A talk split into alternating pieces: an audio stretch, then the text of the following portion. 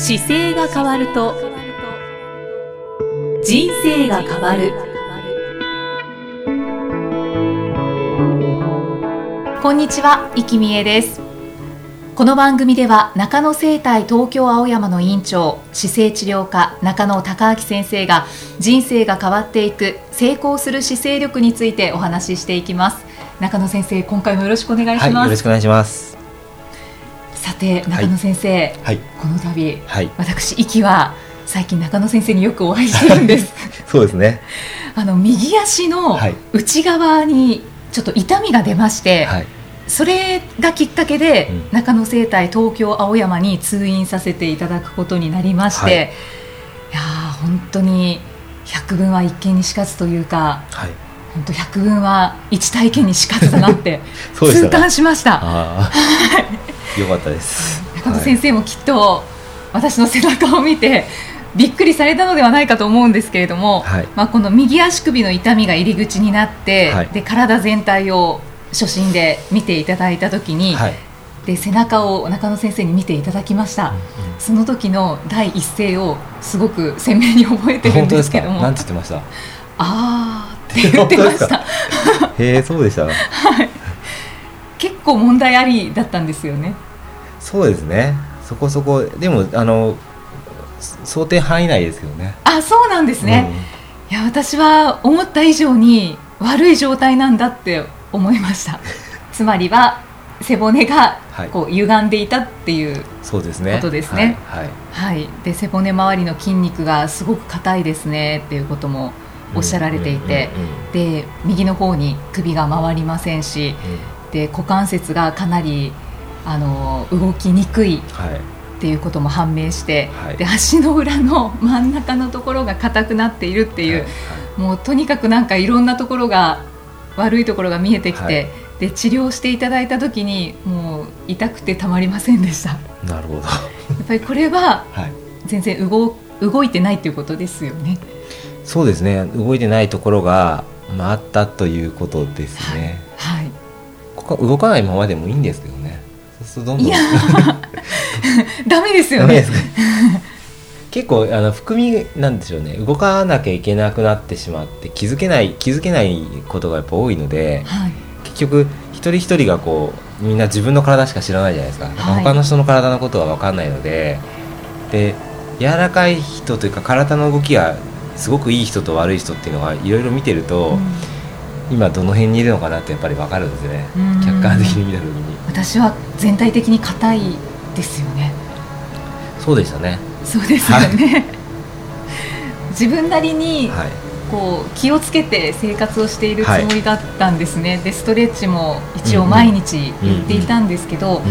ぱりそれだとちょっと意味がない部分があったのかなっていうのに気づきましたまあそうですね。ほとんどのケースのでそのストレッチをしてるっていう時には、まあ、出会ったものを思い込んで自分でこれがいいと思ってやってることが多いので、はい、その自分の体に合ってるかどうかっていうのはやっぱりわからないですよね。そうですね、はい、それを本当に思いました、ね、やっぱり正しい体の動き方を知るために診療を受けるっていうのは大事なんだなって。同じあのやっぱり毎日1分とか、まあ、1週間に何分かやる動作が間違ってたら間違ってるっていうよりは効果があまりなければもったいないですもんね。そうですね、うん、その時間がもったいないですね。それは本当になんかいつもいろんな方を見ててあのやっぱりお見えになってる方って定期的に問題点があったりするんですけど生活の中でやってほしいことをこう絞って伝えてあるので、はい、まあ、悪くならずにキープできてたり、まあ、ご本人が何より悪くならずっていうより本本人が一番パフォーマンスよく体を動かせるっていうのが実感されてて、はいはい、で振り返るとやっぱり1年前と比べてこんな良くなってますとかですね生きたのは今まだ出会って治療はすぐですけど、はい、その1年経つと1年前と今と比べてどうですかっていうのが出てくるとすごく変化が分かるんですよね。あそうですね。そういうケースがやっぱり多くて、はい、私は今のところまだ2回なんですけど、ね。はいはい、ただあの首を右に回すときに回しやすくなったんです。あ初めは回りにくいって。はい、はい、すごく回りにくかったので、はい、それが回りやすくなったので結構すぐそういう変化が出たのはとても嬉しかったですね。で抜群にまあ意識が変わったのが、はい、あの日常生活での体の動かし方に対する意識ですね、これは本当に変わりました。例えばどんなのが変わりました？一番。一度も初心を受けてから足を組んでません、へえ、はい。足を本当に組まなくなりました。それまでは結構組んでたんですか？やっぱり振り返ると。そうですね。で組みたくなる瞬間が出てくるんですけど、はいはい、あのスタッフの方にも組みたくなったら立ってください。立って動いてくださいと教えていただいたのであーってムズムズしてきたら立って歩いてで一旦リセットしてまた座って仕事をするなるほど、はい、そっか90回ぐらい聞いてもやっぱりくんそうか組んじゃってやめれるかどうかは、はい、自分ごとになるかどうかで違うんですよね。そうですね。ですよね。本当に自分ごとになりましたね、うん、そうですよね、はい、であの中野先生がその番組の中でそこまできちきちしなくてもいいっていうところもおっしゃっていて、はい、それでちょっと甘えみたいなのが出てたんですよね、はいはい、だからほんの少し足を組むっていうのもたまにはいいよねって自分に許してた部分があって、はいはい、ただ診療を受けてから本当にそこがもう180度変わりました。もう全く組まなくなりました本当に。はい。すごい人生でいいあれですね今後の人生に対してすごいプラスですねじゃあ。そうですね。ねあとは、なんか明確な目標というのができまして、えー、どんな目標ですか？あの10代の頃のような体の動かし方ができるようになりたいって思ったんですね、はい、明確に思ったので、えー、もう一日も欠かさず、えー、もうほぼ毎日教えていただいたストレッチをして、はい、もう早くその体に近づけるように。結構違いありますか？10代の頃と今。体の動き。あのストレッチを教えてもらってやってると、うんうんあ動かないんだなっていうのを感じました。なるほどなるほど。自分なりのストレッチってやっぱりわからないですねそうですよね。自分なりのストレッチはやっぱり自分なりですからね。そうですね。悲しいかなそうですね。あともう一つ大きなモチベーションになっているのが、はいはい、中野先生に褒めていただきたいっていう。なるほど。それが結構モチベーションになってますね。よかったです。あとスタッフの方に褒めていただきたいはいはいだからストレッチをやってる時もそれがモチベーションになっていたりとか、うんうん、あと座って仕事をしていて、うんうんうん、なんか姿勢が悪くなってきた時もいやこれでちょっと油断してたら、はい、次診療に行った時に褒めてくれないって思ったりとか。本当ですか？はい。ガラリとそんなことないですよ。なんかなんか何かしらこうあの次頑張れることは見つけて伝えますけどねあそうですけどね。実際はそうなんですけどね。私の中では本当にそういうふうに変わりました。でもよくや、ね、ちゃんとやってる方とやってない方は本当にね見たいに分かるんですよ。あそうなんですね、うん、座り方。あの僕今イキさんの話を一生懸命診療した時に思い出しながら聞いてるんですけど、はい、何十人ってやっぱり一日に見るので、はい、そのかける日数だったりがあるあるので誰が誰だったかは基本的に忘れてるんですけどそうですよね。でその時時に思い出した時に多分座り方1個見た時にあ良くなってるなとか背中見るだけで分かるんですよね。あやっぱり数字で書いてるわけじゃないんですけどあななんかこの角度はうまくできるようになってるとかがすぐ分かるんで、うん、動きとか動作見てすぐ思い出してあ良くなってますねってすぐ言ったりとか。その一言ですごく嬉しい患者さんたくさんいると思います。そうですね。ででなのでできてない人はもうすごいですよ。自主自主申告がすごくて。今回出張がこうでこうでこうでこうでなかなかできなかったですって先に言っていただいてるんで。確かに確かに。なんかバレると思って先にこう事前に状況を伝えてくれる方も結構います。別に怒られるわけじゃないんですけど、はい、中野先生は怒らないんですけど、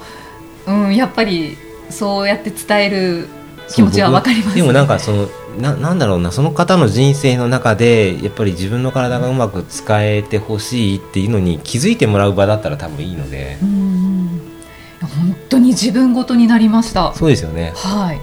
あとモチベーションの2つ目として高いのが、この体の取扱説明書っていうのを、はい、あの初診の時にいただいたんですが、はい、これにあのストレッチをした日付を書いていく欄があるんですけど、はい、これすごくモチベーションになります。幼稚園みたいなね。今日できましたか、はい、で自分で日付を書く、はい、これはすごくシンプルなんですけど、はい、あるのとないのでは全然違いますね。違いますよね。はい。これはいいなと思いました。この冊子自体はもうそれこそ 10, 10年ぐらいかな。やりたいと思って作ってもうずっとバージョン変えてきてるんで、はい、今もう11点、ね、バージョン11.1ってやつですけど本当だ11.1ってずっと更新するために変えて、はい、使いやすく作り続けてるんですけどまだそれを使ってるってことはウェブサイトにもしてないですしどこにも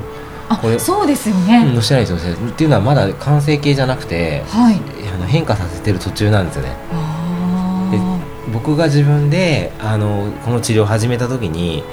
あこれは予防の方法を伝えなきゃいけないなって思ってから予防をするというか自分の体をメンテナンスすることを教えた時に、はい、どうすると身につくのかを今も研究してるんですけどその一環です。そうなん、ね、なので、まあ、研究材料というのもあるし、はい、その人にとってはあの、まあ、教科書になってくれるといいなと思って少しずつ作りながら、はい、いやまさしく教科書になってますね。これは。で自分で書き込んだりとかもしてるので。そうです、ね、なので通院が例えば他の国に見えてこの番組が始めてからやっぱり他の外国から住んでる方が見えることも多いんですよ。はいはい、でその時にはやっぱり続けて数日間だけ通院した時に宿題を作っといて、はい、で次お会いする時までそれをやってくださいって言ってこれを日記みたいに書いてきてくれて。何月何日はこんなことあったとかそうですね。書く欄があります、ね、僕が書かないから交換日記にはなってないですけど日記みたいに書いてくる方もいますよ。そうですか、はい、毎日毎日。毎日の起こった出来事とか体の変化に対してちょっと書け書くのが好きな方はすごい細かく書いてくれる方は書いてくれます。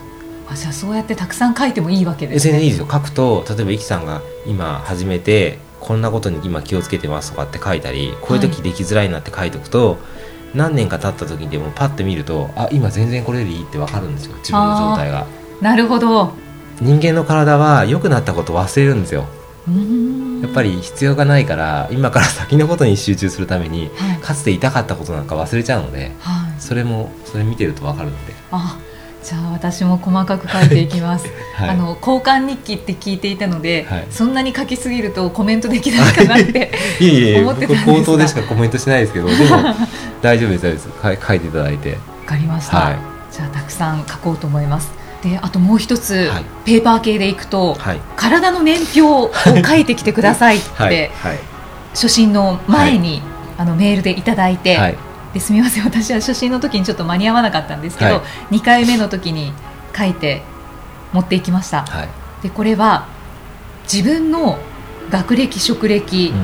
でどこに住んでたかどのような環境だったか家族構成、で体型姿勢で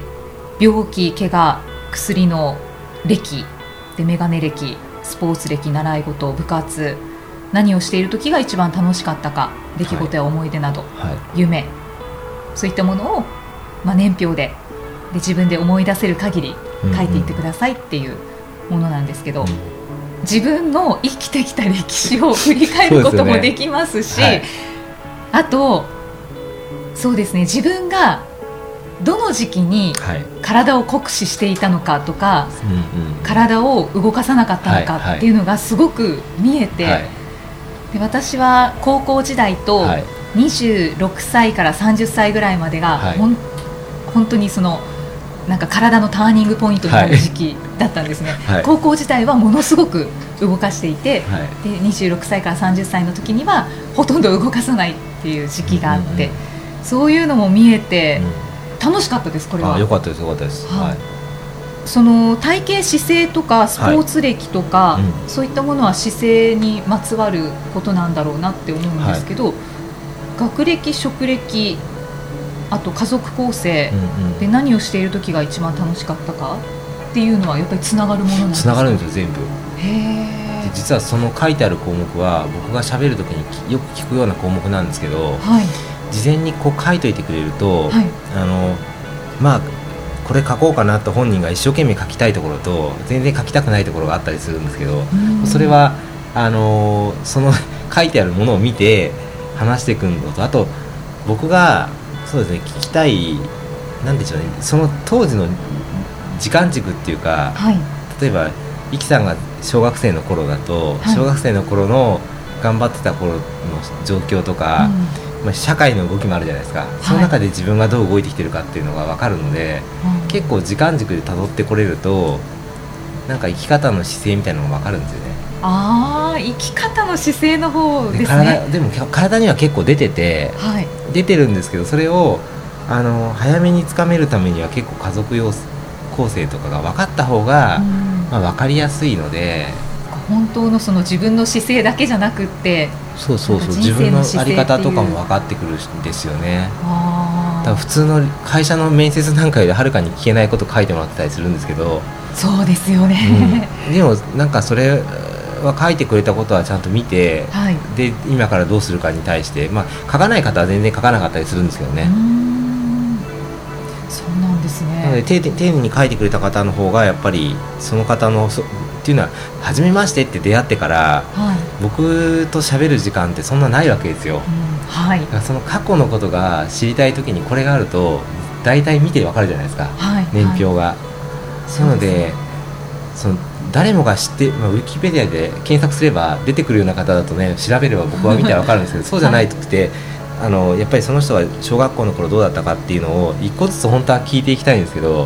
聞ける時間がないので書いてもらってればそこが見たら、読めばみんなで共有できるし分かるのでっていう意味もあって。そういうことなんですね。そうなんです。だから結構これ初め入れる時にも抵抵抗というか頼んでいいのかなとか思ったりはしてたんですけどね。多分今後はこれを書いてくれた人を見ていくような形になってくると思うので。そうなんですね、うん、お互いやっぱり信頼関係ができてから、はい、あの見ていくことはやっぱ時間のロスじゃないからあんまりあの自分のことを表に出したくないですっていう方の診療してもやっぱりなんでしょうねその人にとって大事なことを伝えてってもなかなか伝わらないので。うん。なんか一枚壁があるそうそう一枚壁があるってちょまあ、崩すのも仕事なんですけどでもそこがなんかお互いにちゃんと早くマッチングできれば、はい、本当にいいことを早く伝えられるじゃないですか。そうですね。そういう今時代になってきてるからなるべくそういう本当にお願いしたいですっていう人を見ていけるようにした方がいいのかなと思って。本当にかただ体を見るっていうわけではないそういうことですよね。いずれは考えてるのはこの年表もそうなんです。年表があったりすると結構個人情報もいっぱい出るから、はい、もう紹介制だったり見える方の数ってそもそも決まってるので、はいはい、今のチームで頑張っても1日20人ぐらいなんですよそうすると年間に見れる数も決まってくるから、はい、じゃあだったらその紹介者だけでいいかなって思ったりもしてるところもあって。中野先生本当にお忙しそうですもんね。好きあの好きなことしかしてないからいいんですけど、はい、でもやっぱり好きなことを好きなように仕事しながらお役に立てるっていうのは綺麗にやっぱり時間使えた方がいいのかなと思って。そう診療に伺った時に、うん、そう楽しそうに忙しそうにされてす。っごい楽しいですよ。すぐ明るかったのに暗くなってますからね仕事してる時は。ああそうなんですね。僕が8時にここスタートして終わる時って、まあ、大体3時4時ぐらいに1回終わってるんですけど、はい、夜までやってる時だと8時まで見てたりする時が週2回あって、うん。はい、その日なんかも結構気づいたら夕方っていうか夜になってたりとか。あっという間に。あっという間に過ぎますねすごい素朴な疑問なんですが、はいはい、ご飯は食べられてるんですか？ご飯はね食べるんですけど、はい、僕あんまり食事に対して集中した時に忘れちゃうのであそうなんですね。全然平気ですよ。朝8時から夕方とかまでご飯食べなくても平気です。じゃあ本当に没頭ですね。そうですね。だから、うん、なんだろう楽しいからでしょうね、うん、昔からそういうことあってそういう傾向があった気がしますけどね。あそうなんですね。ご飯忘れるっていうのはよくありますね。食べ集中してて。ああそうなんですね、うん、で患者さんとたくさんいろんなお話もされてますよね。そうですね。別に聞こうとしてるわけではないんですけど聞こえてきて、はい、あたくさんいろんなお話されてるんだなって思いました。僕もなんか自分の知ってることは伝えますけど、はい、やっぱり教えてもらうこともいっぱいありますよね僕の業界だとこうだよって言ってくれる人もいますしね。そうですね。極力だからその人の背景に合わせて自分が感じてたものを提供するってことを一生懸命意識してますけど、はあ、でも分野が違ったりするとやっぱりいろんなことを教わることもいっぱいありますし、そこも面白い。すごい面白いですね。ですかね、うん、で私はあのストレッチとして、はい、あの足の指をとにかく動かしてくださいっていうことを教えていただいて、で、まあ、足回し、うん、あの手の指と足の指を組んで、足回ししてくださいっていうのは、はい、まあ、番組の中でお話ししていただいたんですけど、はい、足首ねじりと足指の運動、はい、これって教えてもらってなかったなと思って、はいはい、よかったらポッドキャストでもご紹介いただいてよろしいですか？いいですよ。足の回し方？足首ねじりと足指の運動をぜひは足回しと同じポジションになるんですけど、はい、あの座っていた状態だったら座っていた状態から片足をあの足の上に置いていただいて、はい、でそこからあの指先にこう手を入れる動作をするんですよね、うんうん、で足の指と手の指を握手するような形で足首ねじりもこう組むんですね。そうです、はい、で握手するように組むんですけどこの時は指が指の間に手入れることが痛い方も結構いるんですけど、うん、でそれ入れた状態であのちょうど足の足首からこう足の甲の方にの部分をちょっと持っていただくところで、はい、甲のところを持った状態でこうツイストするように足の指の方とでねじるんですよね。雑巾絞りそうです。ね雑巾絞りみたいな感じです。で、ちょうどあの足の関節って足首の上からだと28個関節があるんですよ。骨が。はい、で28個の上うちの、えーまあ、上2つぐらいは外した状態でこうかかとのところと、はい、かかとのところがちょっと大きい骨なんでかかとの骨を押さえ押さえる形で残りの骨を動かしたいっていう感じの動きなんですね。動作が。この足首ねじりは動かすためにねじる、はい、そうです。そうです。普段使ってない動きなのでねじら、はい、ねじってこう動かすっていう。うんあの握手するように回す時の、ね、組むのも大事なんですけど、はい、組みながらこうひねることで横の動きをこう作れるんで、ね、うん。横の動きを作るんですね、それをやっていただくと、そうですね、まあ、足にはいいですよね。あとは足のこの指ありますよね。指を一個ずつこう広げるように裂くような感じっていうんですかね横に、はい、指と指の間を横に広げたり縦に広げたり、はい、するのもできできますね指の運動としてはこれは足指もやっぱりいつもはよく動いてないから動きやすくそうですそうですまあ、動いてないからっていうより動けない環境の中に靴が入の中に足が入ったりするんで動かせない環境になんか強制的に強いられてるんです足ってそうですねでその割にあのここを油断してるとやっぱり立つ時に人間の体って立ち上がれなくなるとやっぱり動作ができなくなるんで、うん、最後までちゃんと自分の足で歩くにはこの足の指の動きがすごい大事なんですよ。はい、その割に今靴が良くないものが多くて、はい、足の動きを制限する靴ばっかりだから弱点があるという。うちょっとかわいそうな場所なんで足は。そうですね。なのでいたわってあげるっていう意味でこの足ねじりとか指の動きっていうのを作ったのではい。私はもう一つ教えていただいたのが、はい、えっ、と手でいくと手の甲にこうグーをした時に骨が出ますよね、はいはい、出ますね。これが足のところも、足をギュッとグーの形にした時に、骨が出るのが普通だっていうのを教えていただいて、私全く出なくて、それを、まあ、出るように、自分なりに自分なりにというか、はい、中野先生に教えていただいて、はい、ストレッチそれも始めてるんですが、はい、これも大事すごい大事ですね。ですね。だグーグーができないってことですよね。足の指で。足の指でグーができないです。もう小指なんか本当に サボっちゃってて、全然動かない状態になってその子はサボり続けてるともう大変です。あそうなんですね。あの足の指のところってこう動くグーみたいに握った時には手でいくとこの肘の下のところまで力が入るんですよ握ると、はい、足も一緒で足の指握った時はふくらはぎのところまで全部力が入るんで。でこれが動かないと足がむくみ出します。そうなんですね、はい、むくんだり疲れたりっていうのがもう使えない状態でこうむくみやすくなっちゃってるので指動かすだけでもむくみが変わってきます。はい、じゃあむくみに悩んでいる方、はいは特にやっていただいた方がいいですかね。そうですね。なので私本当に、はい、あの何度も言いますが、はい、自分ごとになりましたのでよかったですですからあのいつか診療に伺いたいと思いますっていうメッセージもよくいただくんですけれども、あのもうすぐにす, ぐにあのいつかではなく、すぐに一度診療に伺っていただくといいなって思いました。そうですね。でその診療を受けた時点で、あもう体は今すぐに変えられるんだなっていうのを実感することができますので、そうですね。はい、まずは一度来ていただくと。番組聞いた方が来ていただいた時はすごいんですよ。あの僕のことをよく知ってるから、はい、ちょっと喋るとバーってつながるみたいで、はいはい、あのもうなんか昔から知ってる人に会いましたっていう感じで来てくれる そうですよね、はい、中野先生として初めてですけど、ね、そうです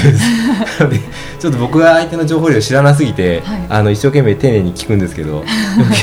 でも結構すごくなんだろう初めに一個のこと伝えたらあこれここで言ってたやつですねってつながってくるのであそれは嬉しい、いいと思います。はい。ぜひ、はい、あのいつかは行きたいなって思ってる方はぜひ。すぐ行ってみてください。はい、はい、で私はあのこの診療の実体験をどんどん番組に生かしていきたいと思います。はい、よろしくお願いします。はい、あのこの、はい、体の取扱説明書に、はい色がついてまして、はい、えー、赤黄色青黒ね。そして黒、はい、で黒がプラチナステージなんですよね、もう肌の調子が良い風邪をひきにくい、疲れにくい、睡眠が深い、便通がいいそういった方がプラチナステージになるということなので、はい、このプラチナステージを目指して私は今レッドステージです。はい、すみません。スタートだからね、そうですよね。取り組んでまいりますので、はい、引き続きよろしくお願いします、はい、こちらこそよろしくお願いします。ありがとうございます、はい、ありがとうございます。さあこの番組では姿勢や体についてのご質問そしてご感想をお待ちしています。ご質問とともに年齢体重身長性別をご記入の上中野生態東京青山のホームページにありますお問い合わせフォームからお送りください。では中野先生、はい、締めのお言葉をお願いします。はい体を見直す時間は人生を見直す時間である。今回もありがとうございました、はい、ありがとうございました。この番組は提供中野生態東京青山プロデュースキクタスナレーション生きみえでお送りしました。